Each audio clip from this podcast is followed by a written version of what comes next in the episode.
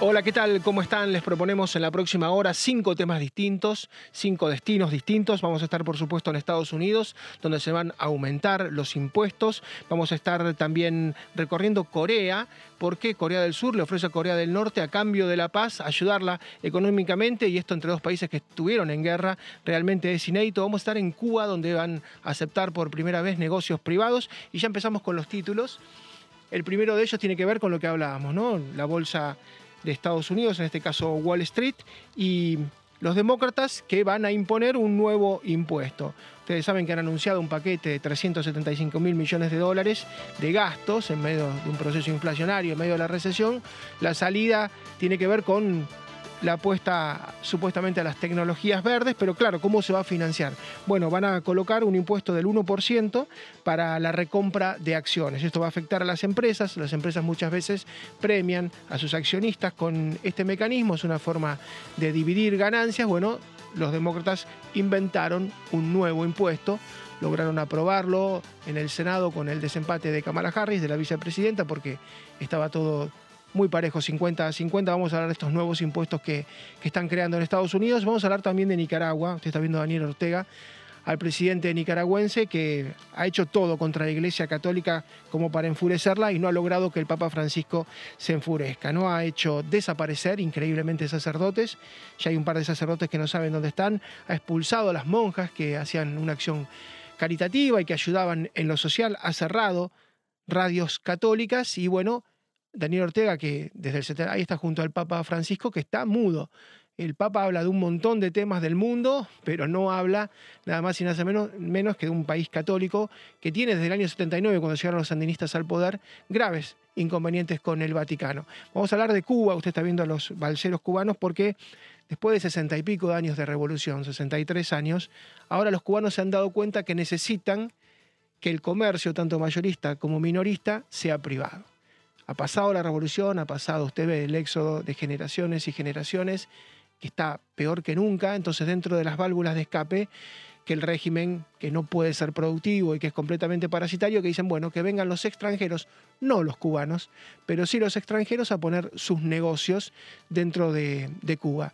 Entonces eh, van a aceptar la inversión privada en un giro de campana, en un vuelco después de casi sesenta y pico años de denostar al capital privado, ahora lo aceptan. Y finalmente acá también, quedan apenas tres países comunistas del mundo, uno es este, Corea del Norte, otro es Laos y otro es Cuba.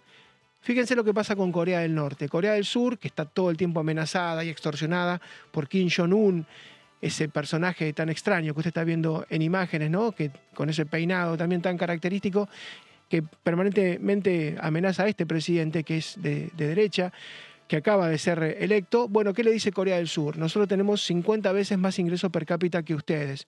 Ustedes ganan 600 euros por año en promedio, nosotros ganamos 30 mil euros promedio por año, 50 veces más que ustedes, les, estamos ofreciendo ayuda económica, con tal de que dejen de extorsionarnos, con tal de que frenen un poco su agresión, porque todo el tiempo están mostrando sus misiles nucleares y viven prácticamente amenazados por, por los misiles nucleares, bueno, a cambio de que ustedes cesen con esa hostilidad, nosotros lo que vamos a hacer es ayudarlos económicamente entre dos países que estuvieron en guerra, que se separaron después de una guerra fratricida en los 50, realmente es llamativo. Fíjese cuánto tiempo tuvo que pasar para que se dieran cuenta que el sistema de Corea del Norte no funciona, que es un desastre económico. Se llega al punto de que la población de Corea del Norte, por estar tan mal alimentada durante tantos años, durante décadas y durante varias generaciones, es más petiza, tiene menos centímetros de altura que los coreanos del sur y cuando van, muchas veces exiliados, muchas veces emigrando o de paseo, se diferencian hasta por la altura. Esto es lo que ha causado el régimen increíblemente loco de mente de Kim Jong-un en Corea del Norte. Pero vamos a hablar de las penurias nuestras, de las propias, y vamos a hablar con Elvira Cuadra en Nicaragua, es una académica, quien siempre nos ayuda a entender lo que está pasando allí. ¿Qué tal, Elvira? ¿Cómo te va? Buenos días, mucho gusto. Gracias por invitarme al programa. Elvira, vemos que va increciendo el enfrentamiento entre el régimen de Managua y el Vaticano, supuestamente, aunque el Papa Francisco no contesta demasiado, pero a esto de las monjas que han de alguna manera expulsado, las radios católicas que han silenciado. Ahora se suman sacerdotes que se saben dónde están estos sacerdotes o todavía tienen un paradero desconocido. Bueno, lo que efectivamente ha sucedido es que se ha incrementado el nivel de los ataques en contra de la Iglesia Católica de parte del gobierno de Daniel Ortega y Rosario Murillo. Entonces, en los últimos días, aparte de las expulsiones de las eh, misioneras de la caridad que sucedió hace unas pocas semanas, Em, ahora eh, hay abiertamente una persecución en contra de un grupo de religiosos, sacerdotes. Em, lo, que ha eh, ocurrido es que han instalado sitios eh, de policía, es decir, hay dispositivos de policía rodeando varias iglesias y eh, hostigando a los sacerdotes. Eh, eh, hace un par de días detuvieron a uno de ellos en una comunidad rural y está detenido, pero todavía no se sabe de qué lo están acusando. No hay una acusación formal, no había una orden de detención ni nada parecido. Y el, el caso más crítico es el del obispo Rolando Álvarez, en el norte del país que em, tiene ya dos semanas de estar eh, literalmente sitiado dentro de la curia de su iglesia junto con otras personas más y pues impiden a la gente que llegue a, verlo, a eh, que le lleven eh, medicamentos o alimentos, pero también le impiden a él o a las personas que están adentro salir del local. Entonces, em, hay eh, mucho malestar, mucho descontento de parte de la población porque la mayoría de los nicaragüenses son católicos y pues este, sienten esto como un agravio. Elvira, y además de ser católicos, los nicaragüenses siempre encontraron en la iglesia como algún refugio, ¿no? Para poder protegerse desde el año 79 de lo que han sido los excesos del sandinismo. ¿Cómo toman de que la situación de que el Papa Francisco, que es latinoamericano, esté en silencio, que no se manifieste sobre esta escalada que ha sufrido la Iglesia Católica? Bueno, en Nicaragua la Iglesia Católica ha tenido siempre un papel eh, mediador, eh, sobre todo en situaciones de crisis política. Em, es la institución que tiene más confianza y credibilidad entre la población, según lo muestran las encuestas de opinión que se han hecho a lo largo del tiempo. Em, y en este contexto, pues eh, su autoridad se ha acrecentado frente, digamos, a esta situación de crisis. Efectivamente, eh, ha habido una, eh, digamos, actitud de protección de sacerdotes y de religiosos frente a la ciudadanía, ¿verdad? En relación a todo lo que está sucediendo.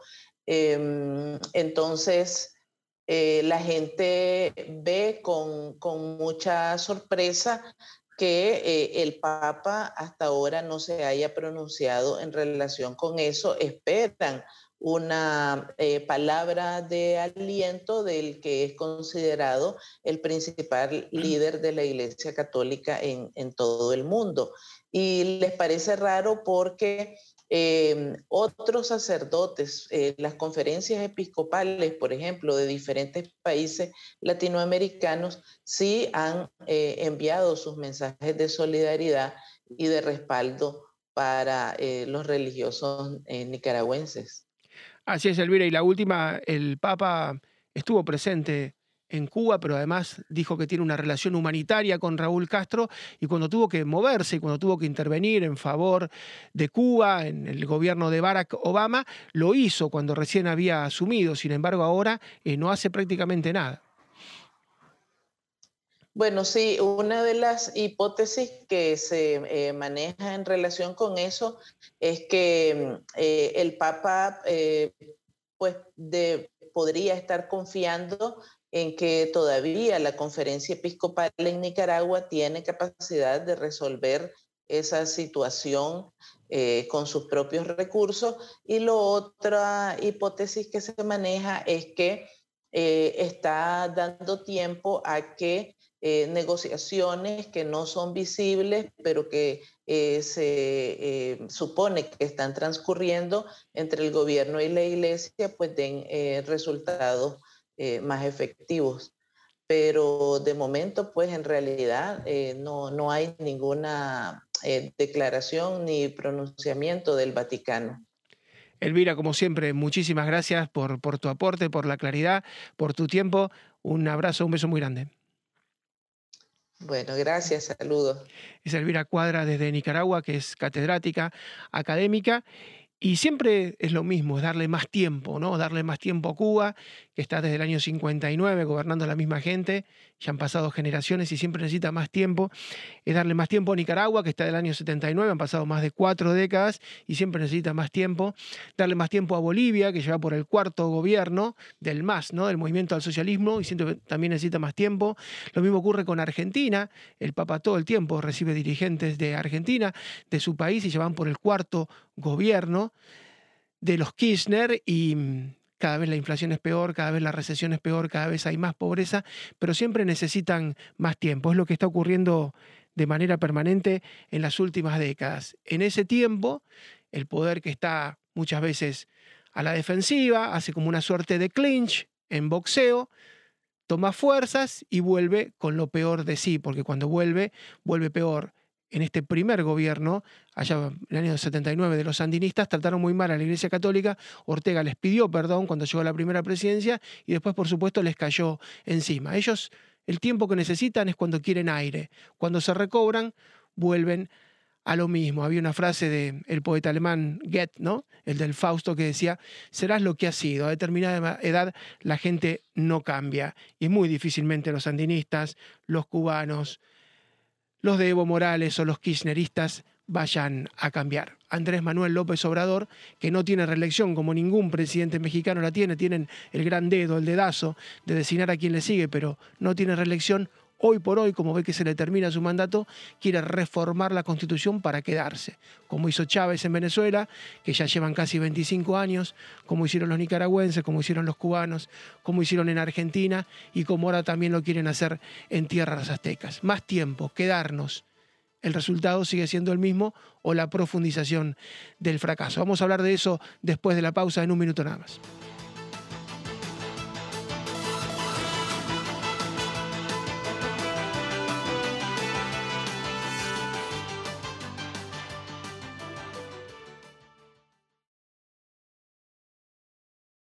This podcast is a part of the C Suite Radio Network. For more top business podcasts, visit c-suiteradio.com.